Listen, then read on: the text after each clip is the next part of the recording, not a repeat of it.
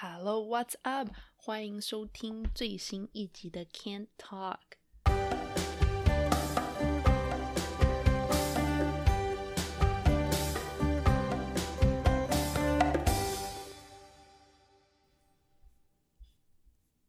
最近呢，多伦多也正在封城，所以呢，之前我本来还会每天去我们家附近的一个小公园里面运动的，但是因为最近在封城的关系，所以呢，连那一点点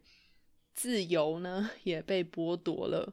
然后我最近可能是诸多不顺吧，我本来还买了一个新枕头，然后它还号称说是加拿大制造的，所以我对它本来有很高期望，结果没想到。买来之后睡了第一天起来之后我就落枕了，所以呢迫不得已之下也只能把它退回去。所以最近真的是怎么讲，诸事不顺吧。那上一集我们聊到在加拿大职场上面的一些趣事，那这一次呢就是要来聊一下，就是我是怎么找到这份工作的。那 OK，其实事情要回到我毕业之后的那一天，因为前两年我刚毕业的时候，就第一次体会到了，不是有句话说“毕业即失业”吗？没错，因为我自从六月光荣的从大学毕业之后，然后搬到多伦多，我就开始了我的失业生活。那这整段时间大概持续了七个月吧，这七个月之中，我真的是什么都没有。每天就是看着银行里面的存款一点一滴的消失，然后就疯狂疯狂丢履历，但是当然都没下落啦。然后终于在七个月之后，大概哎，其实也大概就是两年前的这个时候，大概在圣诞节前后吧，我终于找到我的第一份工作了。但是当时那份工作是约聘的。做了一年多之后呢，才终于顺利又惊险的在疫情开始之前跳槽到了我我现在的公司，才正式开始了我第一份正职员工的工作。那找工作这件事情在加拿大到底是有什么门路呢？就让我好好详细的说明吧。其实从毕业之前我就开始着手准备要搬去多伦多的事情。但是要搬去多伦多的这个想法，其实很快就遭遇到了第一个难题，那就是找房子。找房子真的是比我想象中难太多太多了。为什么呢？因为多伦多第一是它很大，然后然后人又多，所以其实有空的房子的话，不到一周之内就会有一堆人来看房子，然后大家还要用抢的才能够签到约。加上这边的法律其实是比较偏袒跟保护租客的，所以如果很多租客就如果他们赖着不走的话，房东就只能去打官司，还要耗时、耗钱、耗力才能够赶他走。所以在这样的情况之下，大多数的房东对于租客的要求就变得很高，房租很贵不说，还要你一定要附上就业证明来证明说你有能力可以负担房租，不会欠租不缴。那当时的我在多伦多一个人都不认识，虽然我弟在多伦多上大学啦，不过他还只是学生而已，然后也平常也不怎么离开过他学校周遭，所以找房子就变得非常非常困难。然后虽然我在毕业之前有尝试在网络上面找工作，但是一点消息都没有，所以想当然啦就没有就业证明了。那没有就业证明的话，要找到房子真的是难如登天。后来是怎么办？后来是我刚好有一个朋友的朋友的朋友的表哥，刚好有一套房子要出租，我才有办法顺利签约，这才有地方可以落脚。那为什么我要分享这个故事呢？就是从这一件事情来看，就能够知道，要能够在加拿大闯荡，人际关系就是所谓的这个 connection 是必不可少的。虽然在其他地方可能也是这样，但是在加拿大这种风气真的是尤其盛行。就比方说找工作这件事情好了，其实很多职缺在开放的时候，大家就会口耳相传，互相介绍，甚至于说你公司内部早就已经有内定人选，所以真的会被放在网页上面公开招揽的职缺原本就少，更别说有可能是公开了之后，你再像这样子彼此介绍。所以如果你一个人都不认识，你就突然一个人要到陌生城市要开始踏出那个第一步的话，真的是非常非常困难。那绝大多数的人呢，都是选定了一个地方到当地念书。那有认识的朋友啊、同学啊，之后你再慢慢靠这些人脉找到工作的。那你们可能会想说，我不是在北魁北克念书吗？为什么我在魁北克念完书之后，不直接在魁北克发展就好了，还要跑到多伦多来自讨苦吃？其实是因为在魁北克对法文的要求很高。那就算你是在英文公司上班好了，你可能平常还是要跟客户之类的人沟通。那所以说，如果你发文不好，真的就很不吃香。你能够选的职缺有变得很少，就就那几个而已。所以我当初搬来加拿大的时候，其实已经国三了，就是这边所说的九年级。然后当时我还要再多上一年 ESL，就是有点像英文加强班这样。可是这边的小孩从小学开始就在学法文了，所以我当初就想说，那既然我怎么样都赶不上的话，我还是学别的外文好了。所以我其实根本就没学过法文。然后另外一个我不想待魁北克原因，是因为它实在是真的很冷。它可以有多冷呢？就大概是冬天冷的时候，可以有零下负四十度。因为它实在是太太太冷了，所以我念完四年的书之后，我就有种迫不及待想要赶快逃走的感觉。然后我在想说，那我就来多伦多好了，因为多伦多算是加拿大的金融中心，那它的科技业跟电子业都很发达，也有很多小型的新创公司，所以职缺的话，肯定比其他地方都还要多。现在想想啊，当时我能够就毅然决然的来到多伦多，可能也是有一点点自信吧。因为我大学是念心理学的嘛，那一般来说，其实我对于心理学毕业之后要找什么样的工作，其实是没什么头绪的。那为什么还会有自信呢？是因为当时我在毕业之前，我不知道从哪里听来说，现在很多科技业都想要钻研消费心理学的员工，所以我那时候就想说，我要找到工作应该还不难啊。结果谁知道，真的是发一百个邮件出去，可能就只有两三个回我，而且大部分得到的讯息还是那种罐头式的拒绝讯息，所以当时就很无助啊，也很紧张啊，每天就是看钱一直在减少啊。我家人那个时候除了我弟以外都不在加拿大，都在台湾，能够提供的精神支柱也有限，每天都担心没工作啊，没钱。然后那个时候我又刚把我的学生贷款用大学打工时候存下来的钱给付完，所以基本上账户里面真的是没什么钱。我在找工作时期的时候，大概只有三个面试而已。那这三个职缺分别是婚礼策划、人资跟零售业的数据数据分析。那前两个都无疾而终，然后最后在十二月的时候才收到最后一个面试通知，就是那个零售业的数据分析的工作。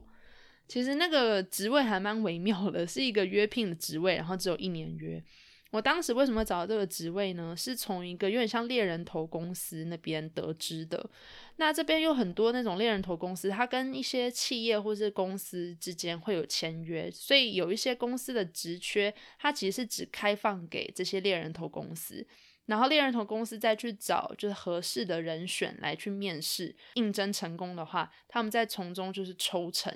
所以也就是说，如果你公司付给付的薪水，其实比方说五十块加币好了，那猎人头公司抽成完之后，实际上到你手上的可能只有二十块。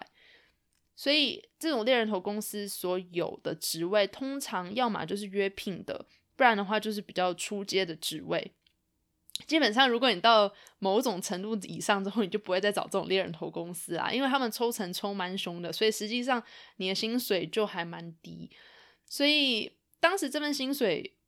实在是不高，然后加拿大薪水呢还要再扣掉税，你知道税几趴吗？税有二十五趴左右啦，就可能看你看你。总收入多少？但是我当时是被扣的二十多趴，所以被扣完之后就真的更低了，就差差不多是基本工资这样子。然后实话讲，这份工作其实专业性也不高，我自己觉得会用电脑的人应该都可以做。其实也难怪啦，不然的话他们怎么会看我？虽然是心理系，还敢录用我？嗯，那这个公司是加拿大一家历史悠久的零售公司底下的子公司。就有点像是台湾的家乐福这种感觉，就是它底下有很多超级市场，然后这个子公司呢是专门做他们线上购物的部分，也因为他们是子公司，所以其实公司的构成非常非常年轻，很多主管阶级的人大概才也都三十多岁而已。那他的办公室也是采用那种开放式空间，厨房还有桌球桌，还有桌上足球可以玩。然后甚至于说，我老板当时还跟我讲说，如果我不想在办公桌那边工作的话，也可以带着电脑去公共区域的沙发上面办公。反正整体来讲，风气就是还蛮开放、轻松的。那我们办公室还有另外一个特点，就是我们的会议室取的名字都很奇怪，比方说纳尼亚啦，或者哈利波特里面的霍格华兹啦，或者是冰与火之歌里面的首都君临之类的。所以我刚开始进去的时候，我们主管说，比方说要去霍格华兹开会的时候，我真的就很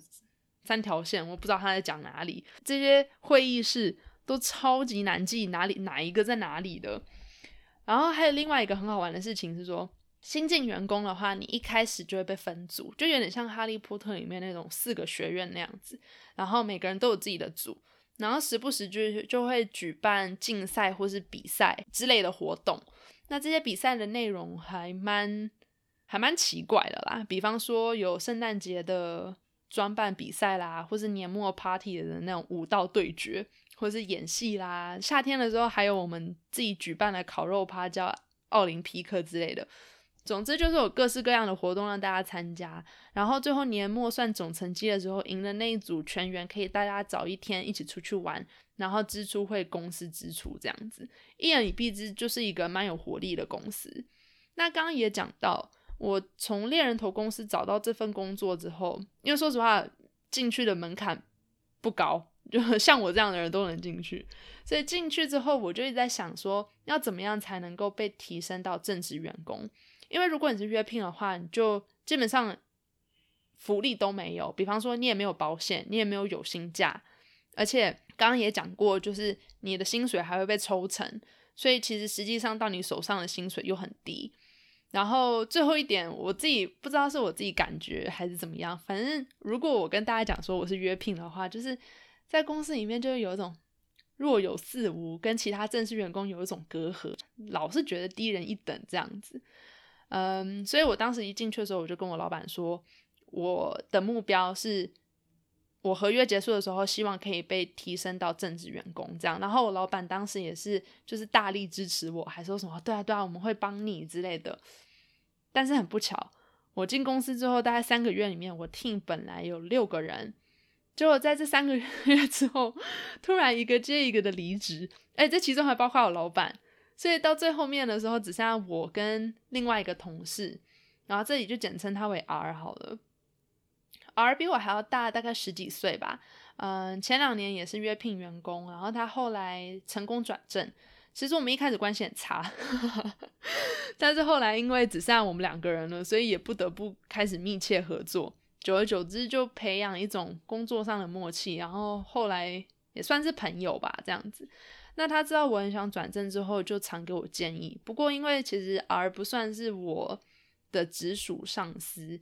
只能说算是高我一阶的前辈这样子，所以他也没有权利帮我升职。在这整段期间，其实我也常思考一件事情，就是就算我可以转正，我是不是还想待在我同一个 team 上？因为这个 team 做的事情基本上就是，比方说，如果线上购物的网站突然宕机或突然坏掉，还是怎么样？那我们就要赶快修理，然后确保它可以正常运行，这样子。所以它其实没有什么空间，就是让你说哦，你去开创一个什么新的项目，或者说你去做一个什么新的东西，其实没有，就是比较多像那种 日复一日都是做一样的事情，就是确保你网站就是能够正常运行。我自己觉得它就是有点无聊，但是如果你是寻求稳定的人的话。也不是一个太糟糕的选择，但是我当时就想说，这是我第一份工作，所以我还是希望就是以后有机会可以做一些比较有创造力的东西。嗯，后来我进公司大概半年多之后，我就因缘际会跟另外一个 team 的女主管就是有交集，这样。那这个女主管也是一个华人，她就建议我说，如果我有兴趣的领域的话，就应该多投资自己，多去上课。或者是去找这方面的人，coffee chat 之类的。那 coffee chat 是一个很很北美的概念，它基本上就是说，你去找一个业界里面的人，那一定是陌生人嘛？比如说你在网站上面，或者你在同一个公司里面，你如果对他做的事情有兴趣的话，你可以去联络他，然后跟他说你对他正在做的事情有兴趣，然后希望他能够找一个时间跟你聊聊，然后让你了解一下他们平常在干嘛这样子。那这是一个在加拿大来说是一个很平常的事情。然后加上我们公司其实这方面的资源也很多，我们其实还 还有一个专门一个软体，是让有兴趣的员工每天都能够随机抽到一个别的部门的同事来彼此交流。那这样的话，你就可能比如说哦，中午一起喝杯咖啡啊，然后你们就能够了解就是公司里面其他部门的人在做什么。那听完他的建议之后，我就尝试去做这种 coffee chat。那当时我对于呃，user experience 就很有兴趣，因为 user experience 也是有很多心理学的元素在里面。那我想说，跟我之前学的东西其实也有关联，所以我就找了几个我们公司里面在做这方面的设计师还有主管来了解一下。然后了解了解之后，觉得说，哎，好像还不错，我就去上了一个一个月的那种速成班。就是反正他就是那种一个月里面就是每天塞你一点东西，然后一个月之后你就有一个证照。嗯，除了去上课提升自己的竞争力之外呢，我刚刚有讲这是子公司嘛，那总部里面我当时因缘际会也是认识另外一个人，那这个人对我还不错，他就知道我是约聘之后就很积极说，如果总部里面有我喜欢的职缺的话，他也可以帮我写推荐函。所以后来我就去尝试了两个职位，但是。都在最后一轮被刷下来了。被刷下来之后呢，我就想说，哎，这样下去不行，因为当时可能已经大概八九月了吧。那我想说，啊，这样我一年的合约快要到头了，那也没有什么其他的出路，这样我可能再过几个月就要失业了。所以我就去跟其他 team 的主管说，哎，如果你们有。就是自己想要，比方说你们想要多了解一下为什么消费者没有没有用我们的这些提供的服务的话，我可以自愿的去帮忙，就是在我工作时间以外的时间去帮忙。那基本上 就是免费劳工嘛，所以基本上 其他的 team 的主管都没有拒绝。那他们如果有新的项目或者新的 project 的话，也会邀请我过去。所以这样几次下来之后，其实我就有一些经验，然后也认识一些其他的人，嗯，然后如果你对 UX 有兴趣的话，基本上所有的设计师都有自己的一个网站，那这个网站里面就会把他们之前有参与到的项目就写出来。这样的话，其他人就能够知道说，哦，比方他们以前参与过怎么样的项目，然后他们有怎么样的专长跟技能之类的。所以我当时想说，哎，我有几我有几个经验啦，那我也来就创造一个自己的网站好了。然后就做做做，然后到大概今年一月的时候，其实我我合约有被延长啦，然后他们当时也有给我加薪，就加那种。很少很少的薪，然后还跟我说啊，就很肯定我的能力呀，然后希望可以有有朝一日把我提升为正职员工，但是他们并没有办法很确切的跟我说到底什么时候会有办法把我提升为正职员工，所以我心里还是觉得有点没底，因为虽然我很习惯我的工作内容了，但是毕竟这工作内容一不是我喜欢的，二。他们也没办法给我一个确切的时间，所以总是觉得不那么安全，所以我就要想说啊，反正工作也满一年了，那我就还是去丢履历好了。所以我就开始疯狂丢履历。那二月的时候，我现在这个公司就联络我说让我过去面试，然后三月中的时候，我就正式的开始了我现在的工作。所以说，如果说在加拿大找工作有什么 p e p 或者有什么诀窍的的话，我真的觉得 coffee chat 是一个很重要的元素。很多人可能会觉得说啊，可是我觉得要要去跟陌生人传讯息啊，然后要跟陌生人聊天，可能有点可怕还是什么。但是我真的觉得，如果你没有人脉的话，基本上找到工作真的是会变得非常非常困难。那对我来说，虽然我当时做的 coffee chat 没有很直接的帮助我得到新工作，但是如果我当时没有跟这个领域的一些主管或是设计师有聊过，然后对这个领域有更多了解跟兴趣的话，我也不会确定这是我想要进入的专业。总而言之，如果你在海外，然后你想说哦，你想要找加拿大的工作还是怎么样？其实最简单、最直接、最有利的方法，就是你去网络上找在加拿大当地工作的人，或者在你想要进去的公司里面工作的人。然后你看看他他的经历，然后你就传讯息给他，就跟他说：“哦，我是某某某，然后我对于你这个工作经验很有兴趣，不知道你有没有一个时间，就是跟我聊一下，让我能够多了解一下你在做什么。”然后因为加拿大人实在是大家都实在太好了，所以基本上除非他们真的很忙，不然绝大多数人都会同意去帮忙你。那。这样的话，你就有办法跨出第一步啦。就算你人不在加拿大也是一样，你就有办法开始慢慢的拓展，跟慢慢建立起属于自己的那个人脉关系。总而言之，结论就是，如果你要在加拿大找工作的话，当然你在网络上面投履历也是 OK 的，而且然后也一定有人是靠这个方式得到工作的。但我只能说，这不是最有效率的方式。最常见也是最能确保你有更大机会能被看见的方式呢，就是借由 coffee chat，还有借由拓展你的人脉，来去达到被看见的这个目的。所以，如果你有想要找呃加拿大的工作的话，就不要害羞，你把那个讯息丢出去吧。加拿大人都很 nice 的，嗯，对。所以找工作的话，差不多就是这样。然后我知道我之前，哎，我说嘛，反正基本上这个节目大概一个礼拜会会更新一次。那最近因为多伦多封城的关系嘛，其实我也就还蛮无聊的，所以说不定一个礼拜之内会更新个一两次也说不定。那下一次的内容的话，我会跟大家分享一下加拿大的疫情，呃，因为我知道台湾疫情控制的很好嘛，但是加拿大为什么会搞到要封城呢？呃，这其中也有一些其他的原因，然后可能也以后也会分享一下，就是我以前高中、大学的时候求学生活啊，还有我在加拿大生活的点滴之类的。那因为现在也已经十二月初了嘛，所以也已经快要到圣诞节的时候了，所以之后应该也会出一个圣诞节的特辑，来讲说北美这边是怎么样度过圣诞节的。